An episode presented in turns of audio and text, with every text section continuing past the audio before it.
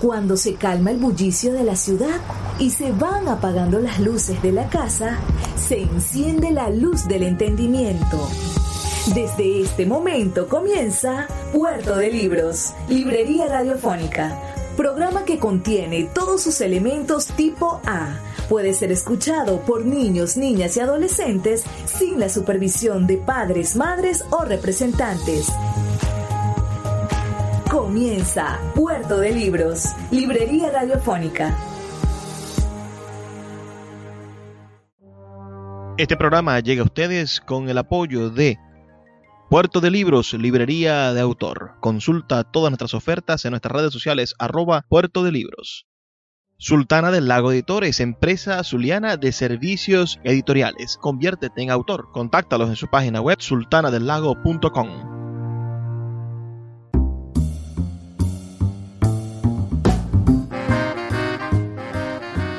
Bienvenidos a Puerto de Libros, Librería Radiofónica. Les habla Luis Peroso Cervantes, quien de lunes a viernes, de 9 a 10 de la noche, trae este espacio para ustedes a través de la Red Nacional de Emisoras Radio Fe y Alegría. 23 emisoras conectadas para llegar a sus hogares con buenos libros, con buenas y maravillosas excusas para ser mejores ciudadanos y encontrar, bueno, razones para construir un país mejor. Con estas semillas, las semillas del criterio, que nosotros creemos están depositadas en los libros, en esos instrumentos mágicos y maravillosos, en esos barquitos de papel.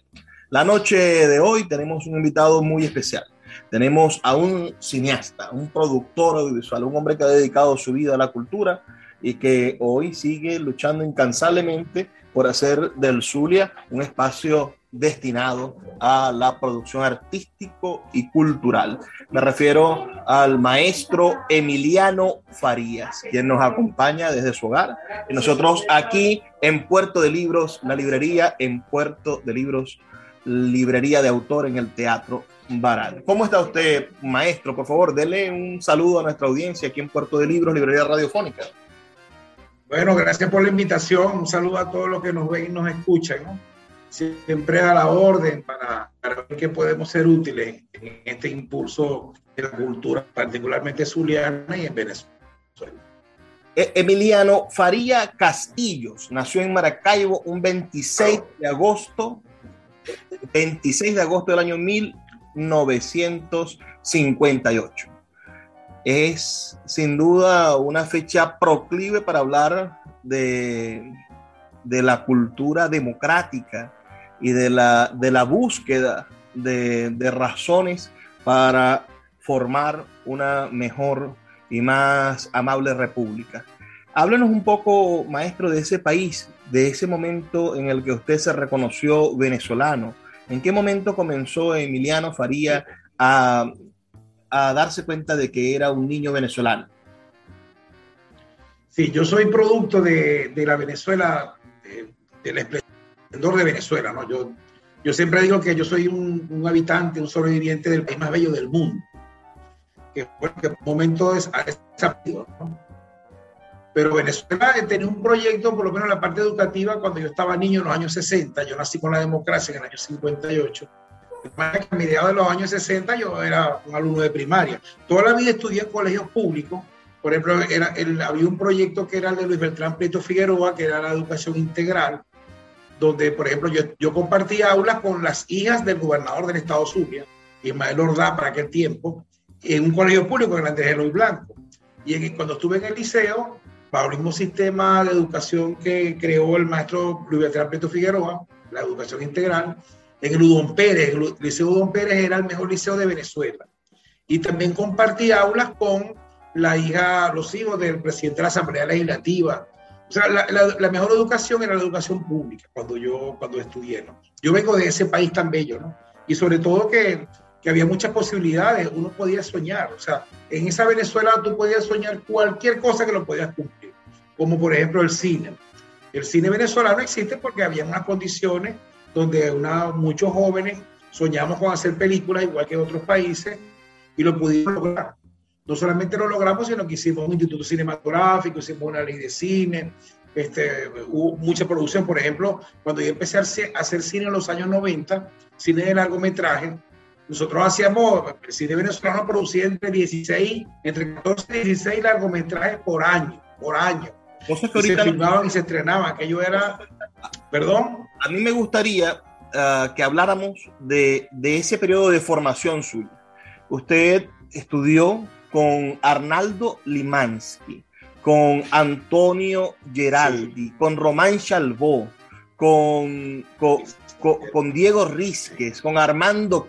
Es decir, tuvo, tuvo a, los, a los fundadores, a los maestros del cine, del cine venezolano, del cine contemporáneo venezolano, estas películas que ahora decimos, ¿cómo hicieron estas películas? Bueno, usted los tuvo como maestros. Háblenos de, esa, de ese periodo de formación y de en qué momento usted decide que tiene que ir a buscar a esos maestros para, para convertirse en cineasta, para ser parte de, ese, de, este arte. Sí, yo. Sí. Yo, yo llego al cine de largometraje en el año 1989. Eh, ese año eh, se vino a filmar en, Maracaibo una película internacional que se llama Latino Bar, del director Paul Ledieu, un director mexicano de origen francés. Era una superproducción. Bueno, en Maracaibo esa película gastó más de un millón de dólares que para, para el cine internacional era baratísimo, pero eh, era muchísimo dinero, pero todavía sigue siendo. Una película, para que tengan una idea, actualmente una película latinoamericana en Colombia, en Chile, en Ecuador, en Argentina, en Venezuela, está por el orden de los 300 mil dólares. Un largometraje completo, o sea, del guion hasta el estreno. Esa película aquí, en gastos, en gastos en Maracaibo, sin contar el elenco y la gente que vino de Europa, aquí se gastó un millón de dólares, aquí en Maracaibo. Esa película la filmamos en Santa Rosa de Agua. Yo entro como estudiante, la producción de la película fue a la Universidad del Zulia, estaba el rector Lombardi al frente de la universidad y fueron a pedir estudiantes para pasante. Y bueno, yo estaba en el periodo de pasantía de comunicación social y fui uno de los seleccionados, Bueno, me quedé en esa película, de, esa película me fui para Caracas y seguí haciendo cine desde el año 90, 89 hasta la fecha bueno, eh, había posibilidades de hacer cine, gente muy maravillosa. Por ejemplo, en el caso de la, de la, formación como cineasta, como no había escuela de cine, no había escuela de cine en Venezuela en los años 90, entonces eh, los aprendices aprendíamos en, en, el rodaje. Yo siempre estuve en la parte de producción, en el caso de Renato Lima, que es uno de los, de los, productores de cine más grandes que ha dado Latinoamérica, él es argentino, pero bueno, fue productor de, de Román Chalbo toda la vida y no solamente los asistentes, sino su alumnos. me daba en, los descansos, en los días libres, yo sentaba conmigo como un maestro y, y libreta en mano. Bueno, y así aprendí, con, con los que toqué trabajar, aprendí y también los cursos que hacía Fundacine, una, un grupo que estuve yo, Grigor Cordido, mi esposa Siria Briseño, creamos el primer instituto cinematográfico descentralizado de Venezuela, la Fundación para el Desarrollo Cinematográfico del Sur, Funda Cine. Y con, el, con, ese, con esa fundación traímos, traíamos, cada rato traíamos los mejores cineastas de Venezuela a dar cursos, talleres de cine, cursos que duraban cuarenta y tantas horas, como lo que equivale una, una materia un semestre, y tenía certificación de la Universidad del Sur y del vicerrectorado académico, ¿no? Entonces, bueno, preparábamos esos talleres con los maestros y por supuesto yo los hacía. Y bueno, y, las películas que tengo en mi haber, ya llevo ya 16 largometrajes. 16 largometrajes filmados, que son bastantes, ¿no? Para hacer en Venezuela. Claro. Y bueno, y voy con el otro, ¿no? Dime. Eh, me, interesa muchísimo explorar los motivos para crear Fundacine, ¿no? Ese, ese espacio institucional. porque, sí. Porque hoy en día pareciese que lo institucional no está de moda o que las instituciones son las grandes huérfanas de, de nuestro país. Existen las personalidades. Existen hombres y mujeres jóvenes y no tan jóvenes que se han dedicado a explotar su personalidad, pero se olvidan de, de crear instituciones que los trasciendan y que, y que una vez que no estemos, bueno, continúen. ¿Por qué desde la juventud dedicarse a la fundación de, ese, de ese espacio? Eh, de, de, la fundación de Fundacine, me está preguntando, ¿verdad? de Fundacine. Sí, fíjate, Fundacine nace cuando en los años, en Fundacine nace como un par de meses antes que naciera Liga Bermúdez, ¿no? en Venezuela comienza un periodo de descentralización muy grande produjo el primer gobernador electo por el voto popular descentralizado, que fue Osvaldo Álvarez Paz. Osvaldo Álvarez Paz gana las elecciones, inmediatamente viene el golpe de Estado de noviembre de la Fuerza Aérea, que fue por supuesto en noviembre, y nosotros en ese interín de haber, creo que Osvaldo empezó a gobernar en octubre, algo así, y ya va, no, recuerdo muy bien. El asunto fue que nosotros hicimos fundación en el interín del golpe y la creamos el 9 de febrero de 1992 como, como producto de la descentralización que había a todo nivel. Hubo una invitación del Ministerio de la Cultura para proponer eh, proyectos descentralizadores, y entonces aprovechamos y llevamos la propuesta de crear un instituto cinematográfico en el estado Zulia, porque nos dimos cuenta que el cine venezolano en verdad era un cine caraqueño, que era hecho por caraqueños, la visión caraqueña de Venezuela en aquel tiempo era puro, puro no, pero se hacía de, de, de, de tema de rancho, de pobreza, petares, malandro, era un mundo caraqueño, una visión caraqueña. Entonces nosotros decíamos que teníamos historias que contar también venezolanas, pero de otro punto de vista, de otras cosas. De otras cosas. La, cultura zuliana tiene el tiempo con mucha fuerza. Fue un proyecto pionero de mucho éxito que transcurrió 17 años de vida con mucho éxito. Te digo, fuimos una referencia a nivel nacional y fuimos muy felices. Hicimos muy felices a mucha gente. Salió de ahí salió Lu Ojeda, salió Patricia Ortega, Luis Ernesto Betancourt, salió muchísima gente que está, sigue haciendo cine, Jonesco Troconi. Salieron de, de, esos cursos, de los talleres, de los cortometrajes y de los largometrajes, que también llegamos a hacer con presupuesto propio. Largometrajes surianos, por cierto. O sea, entonces, bueno, eso llegó. 30 años, 30 años de Fundacine. Sí, Fundacine duró hasta el año 2008 que llegó entonces lo que yo denomino, con el perdón de los escuchas, la, la micción cultura y la plataforma de cultura del gobierno nacional. Se instalaron en el Zulia con una gente muy mediocre, con, con criterios muy sesgados sobre la cultura, con un revanchismo, con un modelo cubano, de que tiene que ser, eh, o estás en la revolución o te tienes que ir de Venezuela. Entonces, eh, yo nunca me doblegué a eso, yo nunca creí en eso, y lo digo libremente, nunca creí en ese proyecto. Inclusive el mismo Farruco, el ministro Farruco, el ministro de Cultura, nos llamó a una reunión en Caracas donde nos pidió que teníamos que, que plegarnos a la creación del nuevo hombre socialista a través del cine y tal. Yo le dije, eh, ministro, yo no sé hacer eso, yo sé hacer son películas, no, no, es más, yo no estoy aquí por eso. Entonces, como nos negamos, y, y no me arrepiento nunca de haberlo hecho, nos quitaron el presupuesto, lo dejaron en la calle, ese proyecto de 17 años lo tiraron a la basura y eso quedó allí, quedó allí, pero quedó con una buena experiencia y, y mucha gente, reconocimiento a nivel nacional, por supuesto, y muchos cineastas que salieron, que salieron de Fundacine siguen haciendo cine en otros países, muchos de ellos, por supuesto, pero no perdimos, no perdimos el trabajo. Ahora hay una nueva oportunidad, un nuevo planteamiento a través desde el Zulia, de no, no solamente retomar proyectos que fueron eliminados o soslayados, sino de, de, adaptarnos a las nuevas realidades y por supuesto siempre con la misma visión de Fundacine que era darle espacio e impulso a los jóvenes. Porque los, todo, todo, mira, el éxito de una, de una sociedad está en la educación y en el apoyo a los jóvenes, a lo, a lo, al ímpetu de los jóvenes, a los proyectos de los jóvenes. Ese es el éxito y eh, ahí se basó el éxito de Fundacine, de esa experiencia. Vamos a hacer una pausa. Son solamente dos minutos para escuchar los mensajes que tienen para nosotros los amigos de Radio Fe y Alegría. Y ya volvemos con más de esta entrevista que estamos desarrollando con el cineasta Emiliano Faría, aquí en Puerto de Libros, Librería Radiofónica. Si ustedes quieren dejar sus comentarios, pueden hacerlo al 0424 672 3597 0424 672 3597. Ya volvemos. Síguenos en arroba Librería Radio.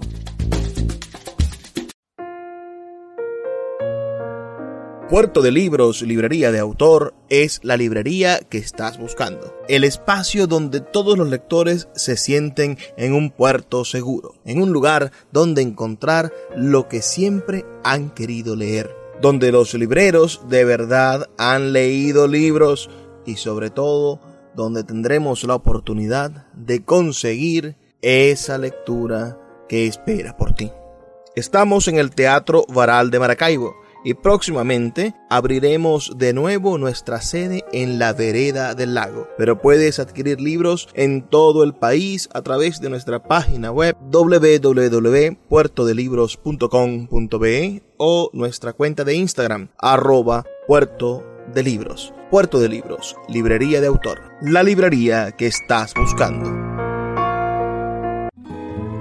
El poeta Luis Peroso Cervantes le acompaña en Puerto de Libros, Librería Radiofónica, por Radio Fe y Alegría, con todas las voces.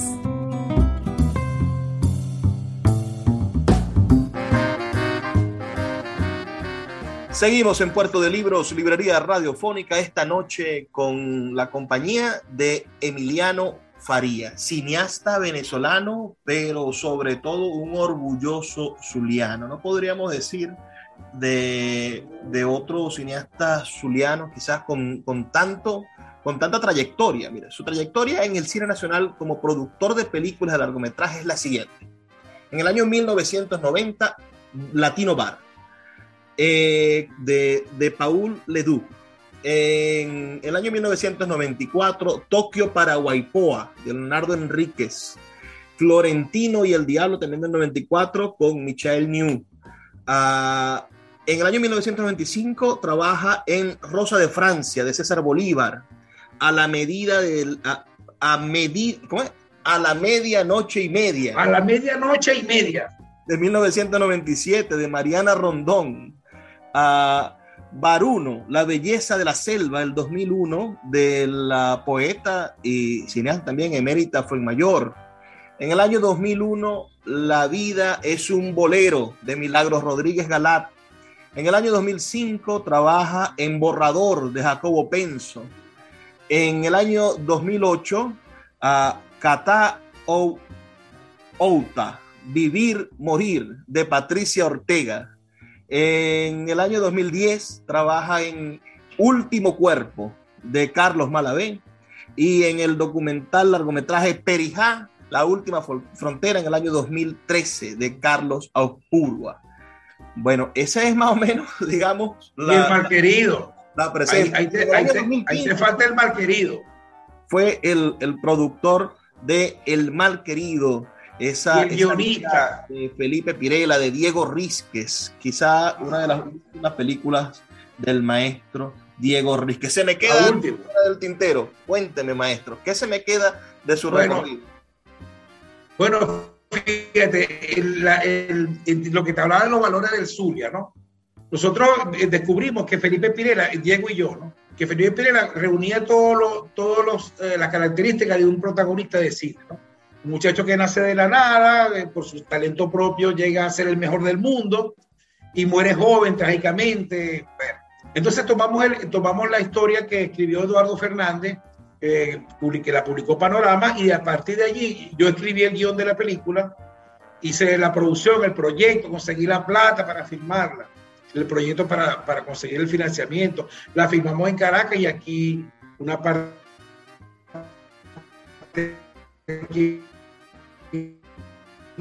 Zulia también. Y esa experiencia quedó muy bonita porque se, se de, que, que merecen ser llevados al cine, ¿no? a la gran pantalla. En este momento estoy trabajando el proyecto de Betulio González. Que Betulio González, mucha gente no lo conoce. Inclusive ayer tuve una entrevista con un actor que va a formar parte del elenco. Muchacho joven, bueno, tiene 32 años. Que no, y maracucho. Y no sabe quién es Betulio González. No sabía. Ni idea, pues. Entonces, bueno, Betulio González, para el que no lo conoce, es un boxeador zuliano También que alcanzó una hazaña. Es trágica, ¿no? La vida de Betulio González tiene, tiene ese elemento trágico. No, no es, supera, no, no es trágico. Supera que es una, una película de un héroe, de un, de un ganador. Betulio toda la vida ha ganado. Mira, Betulio González tiene una hazaña encima, que es lo es la, la, la proeza que destacamos en la película. Él fue, solamente en la historia del boxeo, tres boxeadores han ganado la corona mundial en el mismo peso tres veces. Porque los boxeadores aumentan de peso, cambian de, de, categoría, vuelven a ganar, pero en otra categoría. El caso de Betulio González lo hizo tres veces en el peso mosca. Eh, solamente tres boxeadores. En los años 20, los anteriores son norteamericanos. Uno lo hizo en los años 20, el otro lo logró después de la Segunda Guerra Mundial. Y el último en hacerlo fue Betulio González en el año 1978. Ganó la tercera corona. Esa es la última, por supuesto, es la última escena de la película, cuando él consigue su tercera corona. Pero eh, eh, González es un personaje también, un héroe popular, viene de la nada, de, de la pobreza absoluta, muchacho que el papá lo deja abandonado con su mamá cuando tenía 10 años, era limpiabota, vendía periódicos. Entonces, el único camino que le quedaba para, para, para, llegar a algo era el boxeo. Y tomó ese camino muy joven, a los 12 años. Entonces, fíjate tú que, por lo menos, Betulio González nunca fue derribado a la lona. Yo no sé cuántos boxeadores existirán o habrán existido que nunca, desde que pisaron el cuadrilátero hasta que se retiraron, nadie lo derribó. Hay, una, una, fábula allí de que pega Betulio, pega Betulio, cayó Betulio, que fue en ocasión de una visita que hizo un programa de humorístico que conducía José, un humorista muy famoso aquí en, en, Venezuela. Cuando Betulio entra al set del programa cómico como invitado, el cómico José le empezó a boxear con él y Betulio le siguió la corriente. Entonces decía José, lo pega Betulio, pega Betulio. Entonces le pegó a Betulio por aquí.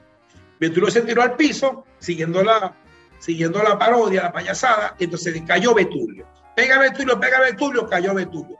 Y quedó eso en el imaginario, este, que la gente cuando tú dices Betulio González, lo, lo primero que se le viene a la cabeza, pega Betulio, pega Betulio, cayó Betulio. Pero en verdad, Betulio nunca cayó, nunca. Nadie lo tumbó a la lona desde que empezó el ring a los 12 años de edad hasta que se retiró con tres coronas mundiales en sí. Nunca nadie lo derribó. Va, va a dirigir. Entonces, bueno, y, ¿Cómo dice? ¿Va a dirigir esta película usted? El director de esta película es Carlos Caridad Montero, otro cineasta zuliano, maracucho. Un excelente cineasta una, que hizo sí, el documental la, Maracaibo. La más reciente. Lago. Wow, buenísimo. El de la chinita que acabas de publicar tú también. Este hizo también Tres Bellezas en, en, en ficción, ¿no? que es una, una temática del Venezuela, y acaba de filmar otra película en este momento que la está en postproducción. Yo necesitaba un director maracucho, porque esta es una película maracucha. Entonces, no hay muchos directores maracuchos. Cuando lo llamé, por supuesto que le envié el guion y le encantó y, y estamos empezando el camino de, de empezar a echar a andar el carretón de este nuevo largometraje de cine venezolano, esta vez una historia zuliana de un personaje. Betulio González. Usted empezó a estudiar comunicación social y ya tenía claro que quería hacer cine o fue en la escuela no. de comunicación donde el cine lo, lo arrobó? Sí, sí. Sí, chicos. Yo se lo agradezco a Ricardo Bol. Ricardo Bol era el director del departamento audiovisual de la cátedra de cine de la Universidad de Zulia. A él fue que buscaron para buscar esto, en búsqueda de estos muchachos estudiantes. Yo tenía una camioneta Picó. Yo estudiaba, tenía mi carro, una Picó Chevrolet. Y por supuesto que una película sin, una, sin película y sin cámara y sin picó no es película. Eh, hace falta una camioneta todos los días. Entonces, bueno, yo tuve la suerte que, que, que me cogieron, tengo que decir la verdad, por la camioneta. A mí me cogieron por la... Este, tú tienes camioneta, véngase para acá. Bueno, chicos, cuando yo llegué al primer día de filmación de esa película, en una película que tenía todos los artilugios cinematográficos, bueno, el director de fotografía, José María Civil, venía de ganar el León de Oro en Venecia la maquilladora Matilde, española, amiga íntima de Marlon Brando. Yo fui a buscar a Matilde al aeropuerto de la Chinita, que la enviaron de la isla de, de, de, la isla de Tahití, de Marlon Brando y su esposa, en el avión privado de Marlon Brando, a Maracaibo para filmar esta. Yo fui a buscarla, vi el avión de Marlon Brando, que, que, que, la trajo a Maracaibo. Este, eh, eh, había Gómez Cruz, un actor mexicano, Gómez, Ernesto Gómez Cruz, que esa era su película número 100, eso fue en el año 90 bueno, o sea, el elenco era, pero y la gente, el personal, el foquista, era el foquista de Pedro Almodóvar. Entonces, cuando yo veo ese, esa cantidad de gente, bueno, eh, de, Cuba, vino, vino era, un, era, una coproducción México, España, Cuba y Venezuela. Una coproducción internacional con todo. Yo llego al cine con una película con todos los reales, todo lo resolvíamos a punta de billetes.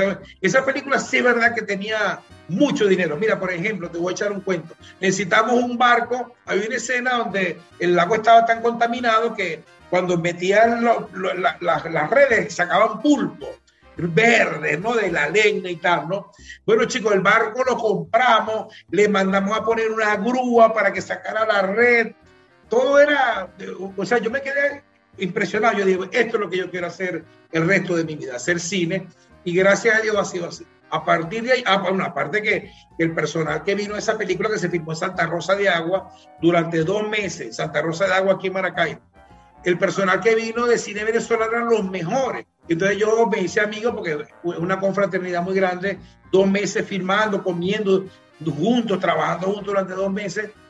Se hace una camaradería, entonces yo ahí entré al cine venezolano, por supuesto, de ahí salté a otra, a otra y a otra, hasta que, bueno, me, me quedé en el cine venezolano. O sea que... Hasta el día de hoy. Menos mal que tenía camioneta le cambió la vida tener camioneta. La camioneta me cambió la vida. Bueno, yo tenía, pues ese tiempo yo vivía con mi esposa ya éramos novios, pues estudiamos juntos en la universidad, con Silvia Briseño, que es la subsecretaria de Estado de, del gabinete de Rosales ahorita. Entonces, la película, la primera, me, mira, me reclutaron a las cuatro, sí, me reclutaron a las 4 de la tarde, vente para acá con la camioneta. Y ese día empezaba a filmarse la película. El, la primera escena era nocturna, de tal manera que yo llegué a mi casa amaneciendo. Y, no había celular, yo no tenía manera de decirle a Siria dónde estaba. Y cuando llegó al otro día, eh, eh, eh, ya de día, Siria con una cara así. ¿Y dónde estabas tú? No, estaba filmando un largometraje, una película. ¿Cómo es eso? tuve que sentarme a explicarle, ¿no? Mira, vino una gente, bueno, me reclutaron. Entonces yo logré meterla a ella también como pasante en el equipo mío en producción. Entonces los dos teníamos camioneta. Ah, y, ah. y, éramos asistentes de producción. Gracias a la camioneta esa entramos al cine, chicos. ¿Ah? Al principio seguro pareció un cuento chino, eso de no, estamos haciendo una película internacional. Mira, te voy a, te voy a dar mira, en el Hotel del Lago teníamos 44 habitaciones alquiladas, 44 habitaciones alquiladas. Y la suite presidencial era la oficina de producción de la película. O sea, que ya era dinero, pero no había, no había este, escatimación de nada. Todo era a punta de dinero. Eh, ¿Qué cosa? Porque a ellos les parecía muy barato. o sea, gastaron más que un millón de dólares y en Europa hubieran gastado tres, cuatro. vamos a hacer otra pausa, solamente de dos minutos. Tenemos los mensajes de Radio Fe y Alegría los que quieran enviarnos sus comentarios, hablarnos de sus experiencias. Si han visto alguna de estas películas en las que ha participado el maestro Emiliano Faría, por favor escríbanos sus comentarios al 0424-672-3597, diciéndonos de qué parte del país nos escuchan con nuestras redes sociales arroba librería radio. Ya volvemos. Escuchas Puerto de Libros con el poeta Luis Peroso Cervantes. Síguenos en Twitter e Instagram como arroba Librería Radio. El poeta Luis Peroso Cervantes le acompaña en Puerto de Libros, Librería Radiofónica, por Radio Fe y Alegría, con todas las voces.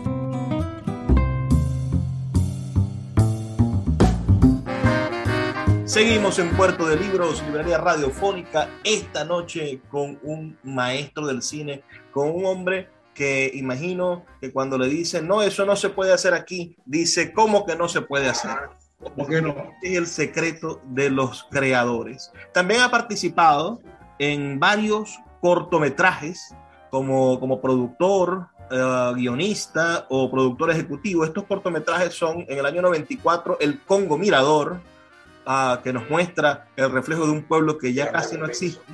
Pregones Zulianos, de, también del 94, y tuvo una participación en Maracaibo Blue del año 2000. Todos estos del director Jacobo Penso. También participó en Holiday Inn en el 1999 de Nerio Araujo, Venezuela temática La Bola de San Benito del año 2003 de Mérita fue mayor, San Benito de la Costa del año 2004 de René Portillo, Dar, uh, Dar Depende de ti del 2004 también de Juan Vicente Núñez. Esos son algunos cortometrajes, quizás algunos se quede por fuera. Y también hizo televisión. Bueno, tenemos uh, varios programas de televisión en los que ha servido como productor y como parte fundamental de los equipos creativos. Y esto, estos son el programa, un seriado de comedia uh, llamado De Remate. Háblenos un poco de eso, de hacer comedia audiovisual, maestro. Sí, fíjate, yo todavía mantengo, es más, tengo un guion de comedia de largometraje. O que los, los zulianos somos conocidos por, porque, son, porque, porque hacemos reír a la gente. Nosotros hablamos y la gente se ríe. Es como cuando yo oigo hablar un andaluz, me da risa, como habla simplemente. Entonces, inclusive cuando uno sale de Maracaibo, pero habla como hablan ustedes, no hable así, habla como hablan ustedes. Entonces el zuliano es jocoso, es ocurrente. Eh, la, primera, la primera característica que, que, como nos ven afuera es que somos muy cómicos, somos cómicos, o sea, se ríen mucho. Yo, yo, tengo una hija que vive en Argentina y todas las amigas que, que, cuando hablo con las amigas de ella me dicen que se ríen mucho con mi hija, porque bueno, así somos nosotros. Entonces, Román Charlo fue uno de los que me dijo, mira, ustedes a hacer comedia. Eh, bueno, en aquel tiempo teníamos aquel proyecto de hacer cine del Zulia y que lo tenemos otra vez. Pero sí sería bueno que Venezuela recibiera comedias zulianas. O sea, aquí hay, aquí hay muchas cosas que, que la gente debería, la, la, la, zulianidad tiene mucho componente humorístico, cómico, que eso la gente lo quiere ver. Entonces, cuando, cuando me decían los, los colegas cineastas, mira, una comedia zuliana, todo el mundo la va a ir a ver al cine. Entonces, bueno, siempre he tenido esa, no que yo sea humorista, sino que yo sé que hay un potencial artístico en el Zulia que tiene que ver con el humor. Y así nos ven. Lo que pasa es que nosotros no nos vemos a nosotros mismos, nos ven afuera así. Vamos, vamos a hablar de los problemas del cine en Venezuela. Y ahí podemos quizás hacer una tesis, pero, pero yo siento que, que en algún momento, entre los años 80 y años 90, uh, hubo una especie de, de, de, de, época de oro. Es decir, podremos remontarnos a muchas cosas. Mira, Hugo. Eh, eh, Mira, Hugo. Una, una, una, una, primera parte fundacional, pensemos en Margot Benacerrat y en la creación de la Cinemateca, eso en los años 60, 70. Sí. Eh, esa, eso tuvo un semillero, es decir, haber creado una Cinemateca Nacional, que la democracia se hubiese preocupado por, por recoger películas, por buscar cineastas, por formar gente, y tuvo un, un, un semillero que en los, en los 70 Uh, bueno, le dio, le dio la voz a, a Román Chalbó y a otros grandes cineastas y se empezaron a producir literatura venezolana con, con un cine uh, quizá de baja calidad técnica, pero con gran, con gran, con, con, con gran contenido y espíritu nacional.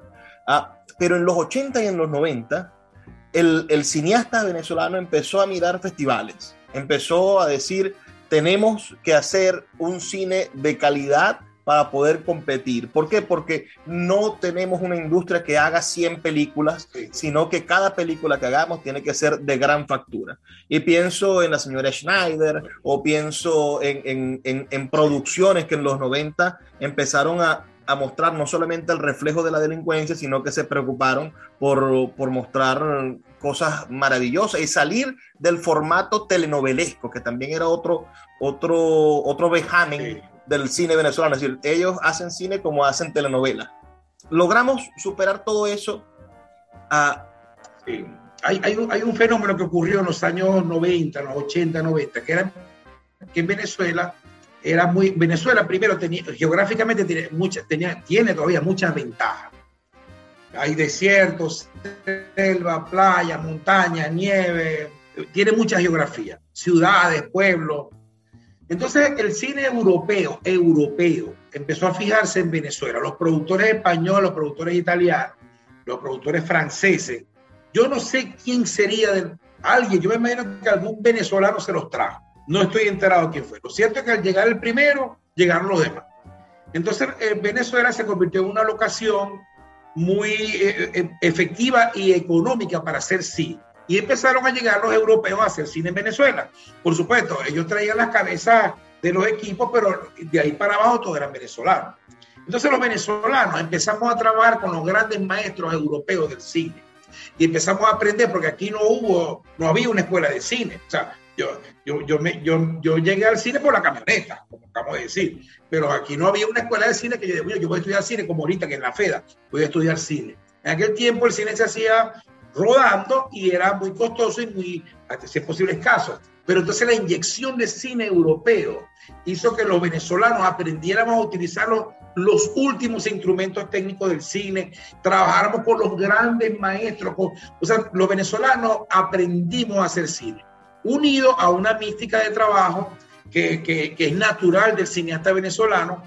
Entonces empezamos a coger fama que en Venezuela había muy, una alta calidad de técnicos, había una gran mística y todo, salía bien. ¿no? Eh, las películas son muy frágiles y realmente cuando ocurre algo en el rodaje, una, una hecatombe que se, que, que, se pare, que se, que se parte una pierna el protagonista, qué sé yo.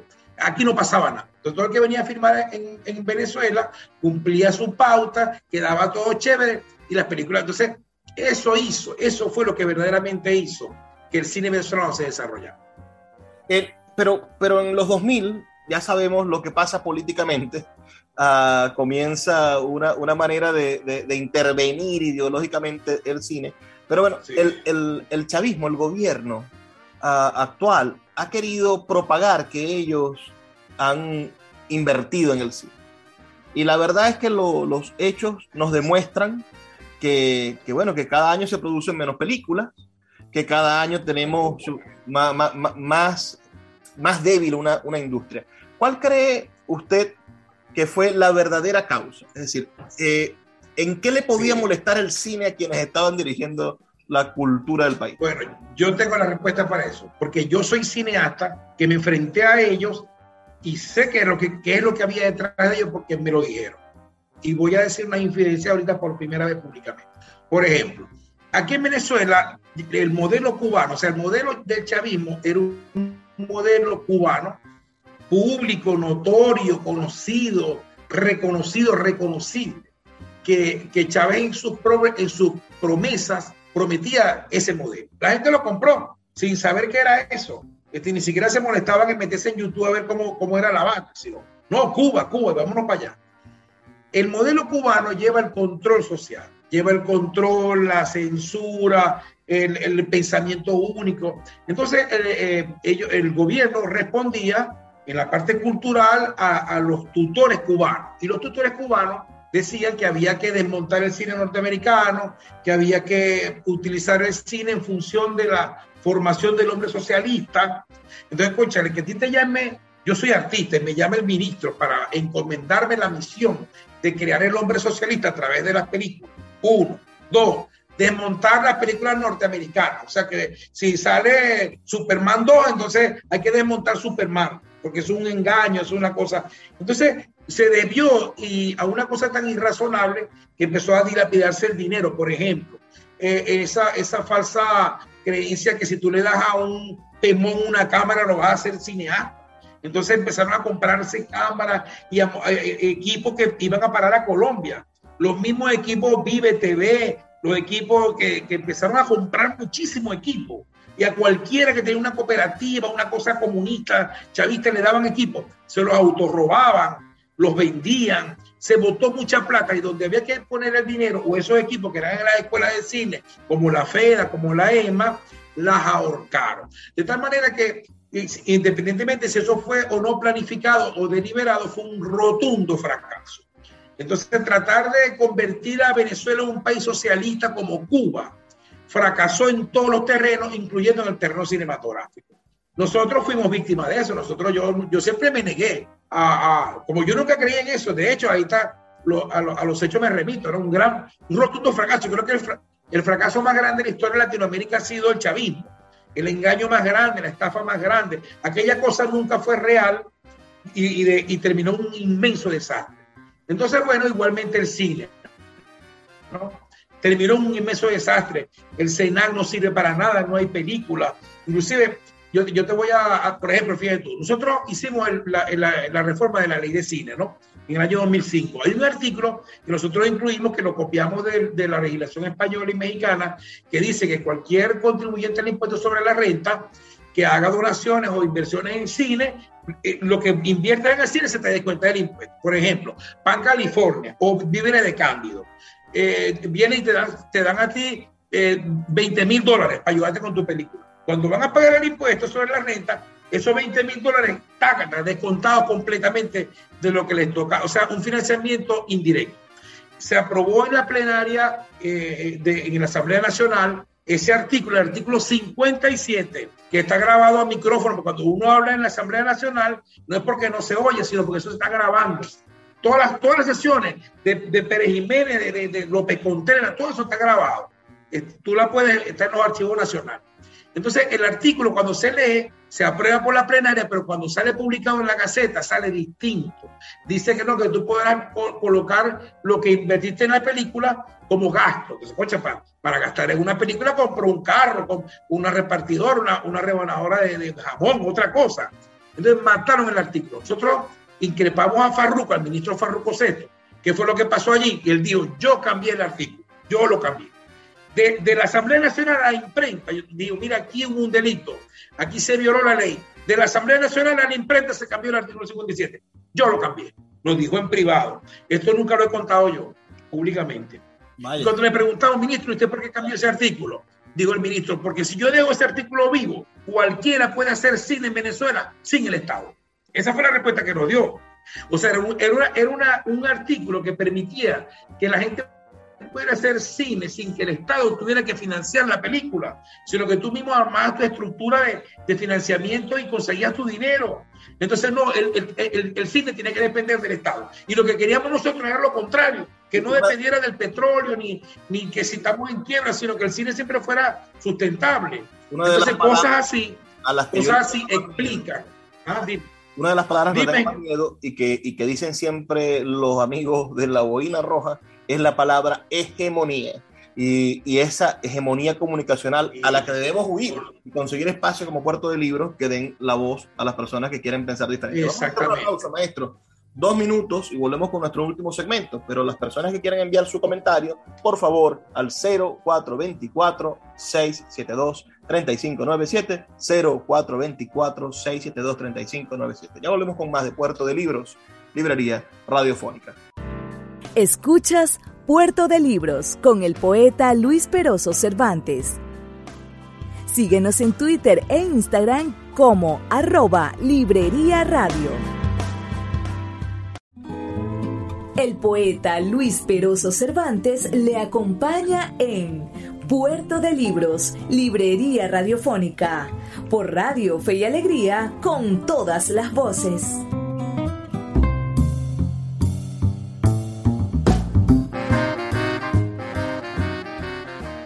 Seguimos en Puerto de Libros, librería radiofónica, esta noche con nuestro admirado cineasta venezolano Emiliano Faría. ¿Y qué más puedo decir yo de la biografía de este hombre que hoy nos acompaña?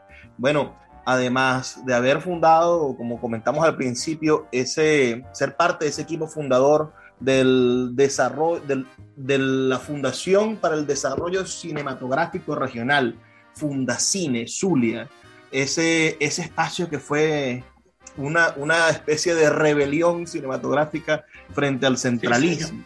Ah, también ha participado en la producción de, de, diversos videoclips, ¿no? Imagínense, participó en la gira de Guaco con Luis Enrique, eh, participó en Tu Amor es el Infierno de Zapato 3, Luces de Puerto Ordaz, Uh, eso fue en 1996. Pregones Zulianos, un, un, videoclip de Rafael Rincón González, que por cierto, Rafael Rincón González cumple 100 años este año. Y en un videoclip muy divertido que ustedes pueden buscar en internet, Me Liberé, de Mermelada Bunch, también está la mano de Emiliano Faría. Yo, yo, yo veo en una gran oportunidad en el cine y en la producción audiovisual para conseguir financiamientos y hacer que Maracaibo, que el Zulia y que muchas partes de Venezuela que así lo deseen crezcan económicamente. Y esto me refiero yo, yo pongo el ejemplo de, de, Corea, ¿no? eh, cómo, cómo, el cine coreano, las series coreanas, los podcasts coreanos están convirtiéndose en uno de los principales elementos de desarrollo económico de su país. Porque gracias a las películas coreanas, surcoreanas, me refiero, no a las norcoreanas, que no hay nada, ah, gracias a las películas surcoreanas, bueno, el, el, el país tiene un ingreso en turismo, un ingreso gigantesco en, en, en compra de mercancías y de derechos de autor. Ah, ¿Será posible? Yo, yo, sueño, yo sueño muchas cosas, ¿no? Como todos los que estamos metidos en el mundo de los libros. Yo paso por, por ese por, por, ese monstruo, eh, monstruoso edificio que es la cárcel antigua de Maracaibo, el antiguo retén de Maracaibo. Y yo digo, esa, esa pequeña ciudad amurallada, que es esa esquina gigantesca, que son eh, no sé, 500 metros cuadrados, medio kilómetro, eh, que está allí, eso podría ser una villa del cine, con, con grandes platós, ¿no? Y, y financiarse, estoy, estoy elucubrando, y, y financiarse, claro, con las producciones internacionales, porque es que hoy lo que está de moda realmente es el contenido infinito y no hay nada infinito. Entonces, si nosotros somos capaces de meter dramáticos, podcasts, este tipo de materiales, uh, sueños, videoclips, eh, eh, cortometrajes, eh, pequeñas series, eh, en, ese menú de gente que desea, que está hambrienta de talento, hambrienta de contenido. Bueno, sin duda vamos a poder hacer de, de Venezuela un, un, un, el nuevo petróleo, porque la creatividad y el sueño de, de los zulianos eh, y, de lo, y de los artistas, bueno, es infinito. Usted con Fundacine lo intentó, pero no existía Netflix. Hoy, en el 2022, ¿qué, no había internet. ¿qué tiene Emiliano Faría ahora en el 2022 para quien quiera aprender cine? ¿Y qué está haciendo Emiliano Faría sí. uh, para, para convertir? Porque yo sé que usted es un hombre que ama al Zulia y que ama a Venezuela, pero al Zulia mucho más, uh, para convertir sí. a, este, a esta tierra en eso que usted ama, transformarla en una meca del cine. Sí, fíjese usted, ¿no? Lo importante de las películas es que cautive al público, ¿no? ¿Qué pasó? Por ejemplo, me hablaste del, del cine surcoreano. La película Parásito ganó el Oscar y una película extraordinaria, una, una, historia de verdad bastante impresionante, ¿no? Ellos lograron que la gente lo mirara hacia allá. Todo, todo el cine que se hace en todos los países del mundo, menos en los Estados Unidos, es subsidiado es apoyado por la nación.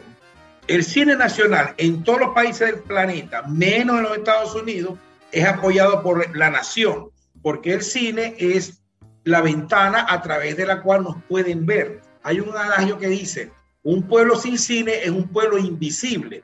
Nadie lo ve, pero si tiene cine, sí lo ven. O sea, yo, yo no tengo por qué ir a México para saber cómo es México o ir para, para China para ver cómo es China. Yo veo las películas y ahí tú te das cuenta cómo es esa sociedad, cómo hablan, cómo actúan, cómo se enamoran, cómo pelean, cómo se quieren.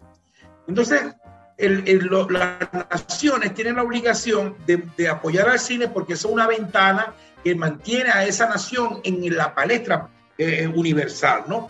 Menos los Estados Unidos porque es una industria que arropa todo. ¿Qué pasa con el cine actualmente? No? El monopolio norteamericano se debía a que ellos tenían la red de distribución. La las distribuidoras son las que, si tú tienes una sala de cine, tú pasas lo que te envía la distribuidora. Y hay películas que son mejores que lo que la distribuidora te envían, pero no las puedes pasar, porque te, estás comprometido que sí. O sea, el monopolio total de la distribución. Eso se acabó con el Internet. YouTube, las plataformas como Netflix, eh, acabaron con esa hegemonía. De tal manera que la, la búsqueda, como hay cazatalentos, pues en el mundo del espectáculo hay los scouts, cazatalentos. Hay historias en diferentes partes del mundo que, que merecen, ellos andan buscando.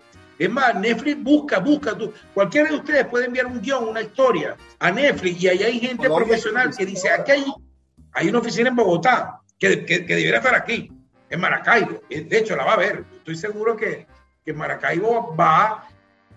Maracaibo arrancó el proceso de la Venezuela post-chavista. O sea, la Venezuela después de todas estas equivocaciones van a ser un país escarmentado que va a tener experiencia suficiente como para ir al desarrollo, ¿verdad? Como los países que salen de la guerra, como los países que salen de las grandes tragedias, que se equivocaron y se, y se fueron por un barranco. Bueno, cuando se recuperan, ese país viene buscando lo mejor. Venezuela va a hacer eso, pero ya comenzó en el Zulia. Los zulianos estamos construyendo la Venezuela del futuro, la Venezuela diferente, otro experimento de, país este, con más sensato, ¿no? Y con gente más preparada. Entonces, eh, dentro de ese esquema, el cine tiene una gran cabida porque primero los artilugios técnicos están a la mano de todo el mundo. las cámaras, mira, el teléfono. Ahora un teléfono tiene más calidad que una cámara. Hay drones, o sea, hay toda una tecnología y cada vez va a haber más donde la posibilidad de, tener una buena historia, filmarla y editarla y musicalizarla es infinita. También es infinita la pantalla. Antes era la pantalla de cine o los canales de televisión, estaban limitados, ¿no? Mira, yo hago una película, tengo que, ver, yo como productor tengo que pensar, bueno, esta película, ¿dónde la puedo pasar? Era limitado. Hoy en día es ilimitado. O sea, no hay un límite. Si hay algo ilimitado en el mundo ahorita, es el audiovisual la, posibilidad de crearlo y la posibilidad de, enseñarlo y de verlos. O sea, e, es, infinito. Entonces, dentro de eso caben las, las producciones extraordinarias, como por ejemplo la película Parásito.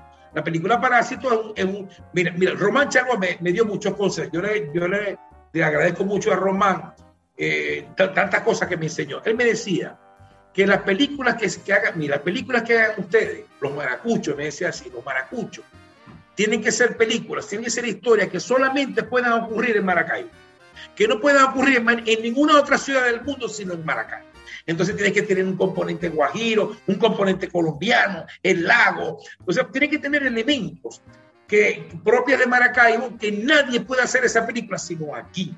Entonces ese me decía Román, esa es la película que, que va a darle éxito a ustedes, las películas propias de aquí. Yo, yo, he seguido mucho consejo de Román, inclusive ahora que Perdón. Excelente receta. Estoy encantado con esa receta. Excelente. Entonces, fíjate, nosotros con el gobierno de Rosales, porque yo soy parte del gobierno de Rosales, mi esposa es su secretaria de Cultura, formamos parte de, un equipo que le estamos echando cabeza. así como cuando Venezuela entró en el, en el periodo de descentralización, que todo el mundo estaba pensando cómo desarrollamos esto. Bueno, los zulianos, para los que no lo sepan, estamos pensando cómo vamos a construir esa nueva Venezuela. Entonces, dentro de ese esquema, de ese nuevo planteamiento, está el desarrollo cinematográfico pero tienen que ser temáticas. Yo le digo a, mi esposa Siria, Viviana Márquez, en la Secretaría, cuando vayamos a financiar una película, cuando vayamos a apoyar una película, tienen que ser temática. No puede ser una película, mira, que yo me enamoré y entonces no me quiso y se fue y se fue con otro. Una cosa que se puede hacer en Barranquilla. No, tienen que ser cosas que tienen que ser aquí, Zuliana, que sean temas nuestros. Y hay mucho. Entonces yo soy de los partidarios de fijar temáticas. Por ejemplo, si conseguimos un financiamiento para las tesis de grado audiovisuales de las universidades. Tienen ser temática, tema zuliano. Ah, bueno, no me gustan los temas zulianos, entonces busca plata en otra parte, para que hagas tu historia de amor como tú la quieres hacer. Pero si nosotros vamos a impulsar, porque pues, uno, uno aprende a hacer películas filmando. Entonces, bueno, te, te financian la primera y hiciste una película completa, con todos los artilugios, pero ya para la segunda, ya tú sabes más que antes. Entonces, ahí te vas soltando, a conocer gente. O sea, el cine es una dinámica que se aprende haciendo. El todo es arrancar la producción. Entonces, por supuesto que le vamos a dar respuesta a esos jóvenes que quieren hacer cine. Hay instrumentos cinematográficos, hay artilugios que, que antes no los había. Por ejemplo, si tú quieres hacer una escena, otra de las películas que tengo yo en, en, en, cola es Manuel Trujillo Durán en largometraje. Yo tengo el guion hecho, que está preaprobado por el SENAC. Yo sé que es un buen guion. Es la historia de Manuel Trujillo Durán. Nosotros podemos lograr escenas en la Zulianita, en la Plaza Baral, en el puerto de Maracaibo con los vapores de aspas, el ferrocarril, el gran ferrocarril del Táchira, porque Manuel Trujillo fue, Manuel Trujillo fue administrado del gran ferrocarril del Táchira. La podemos hacer porque en digital. Nosotros podemos recrear el puerto de Maracaibo, la Plaza Baral, este, totalmente con los artilugios digitales. Entonces, no hay nada que la imaginación pueda producir que no se pueda hacer en cine. Todo se puede hacer en cine. Después de Avatar, mira, yo digo una cosa, después de Avatar. claro, claro. Todo es posible, todo es posible. No hay nada que tú te imagines que no se pueda hacer. Entonces, entonces, eso es barato. Una computadora vale 500 dólares. Un teléfono vale 100 dólares. Eh, o sea, hay, hay maneras que no, que no, que son una generación privilegiada porque tienen esa. Pero ¿qué vas a contar? ¿Qué historia vas a filmar? ¿Cómo la vas a contar? Eso es lo que debe haber aquí en la cabeza y lo que se debe enseñar como técnicas. Agradecido de verdad, maestro, por, por estas palabras. Ya llegamos al final del programa, pero estoy seguro de que quienes nos escuchan en todo el país saben que en el Zulia tenemos una gran tarea y que muy pronto vamos a estar viendo bueno, producciones cinematográficas, especialmente la vida de Betulio González. Eh, quiera seguir sus redes sociales, cuáles son, maestro, dónde se puede averiguar yo tengo... el proceso de producción de Betulio González. Háblenos de eso brevemente. Sí. Bueno, perdón, la la película va a tener un sitio web, todavía no lo tenemos, pero vamos a estar día a día publicando en las redes el acontecimiento de la película. Yo tengo mi red eh, eh, arroba Faría Emiliano en Twitter, Emiliano Faría en Facebook, en, el WhatsApp. Yo soy poco, poco farandulero con las redes, las leo, más no escribo mucho. Mira, un último consejo que me dejó Román Chalvo, se lo voy a regalar a todos los que quieren hacer cine, a todos los que quieren hacer cine. Me dice Román, el que quiere hacer cine es así amigo de todos, enemigo de nadie. Amigo de todos, enemigo de nadie. Porque en el cine uno necesita a todo el mundo, ¿verdad? Entonces no hay que dejar reguero, no hay que dejar enemigos en el camino, no hay que dejar puertas cerradas, todo lo contrario. Una sonrisa, gracias, y, representar, personificar la dignidad del cine venezolano. Usted consigue una locación, la deja mejor que como la entregó. Usted va a trabajar en un barrio, afecte, afecte positivamente ese barrio, haga feliz a la gente que vive allí. El cine es digno y hay que, el cineasta debe personificar la dignidad del cine. Amigo de todos, enemigo de nadie. Muchas gracias. Gracias por todo. Y a ustedes que nos escucharon, bueno, les recuerdo que trabajó para ustedes Luis Pérez Cervantes, que estamos aquí de lunes a viernes de 9 a 10 de la noche por la Red Nacional de Emisoras Radio Fe y Alegría, 23 emisoras conectadas para hacerles llegar este mensaje de optimismo y de un país posible a través de la lectura. Por favor, sean felices, lean poesía.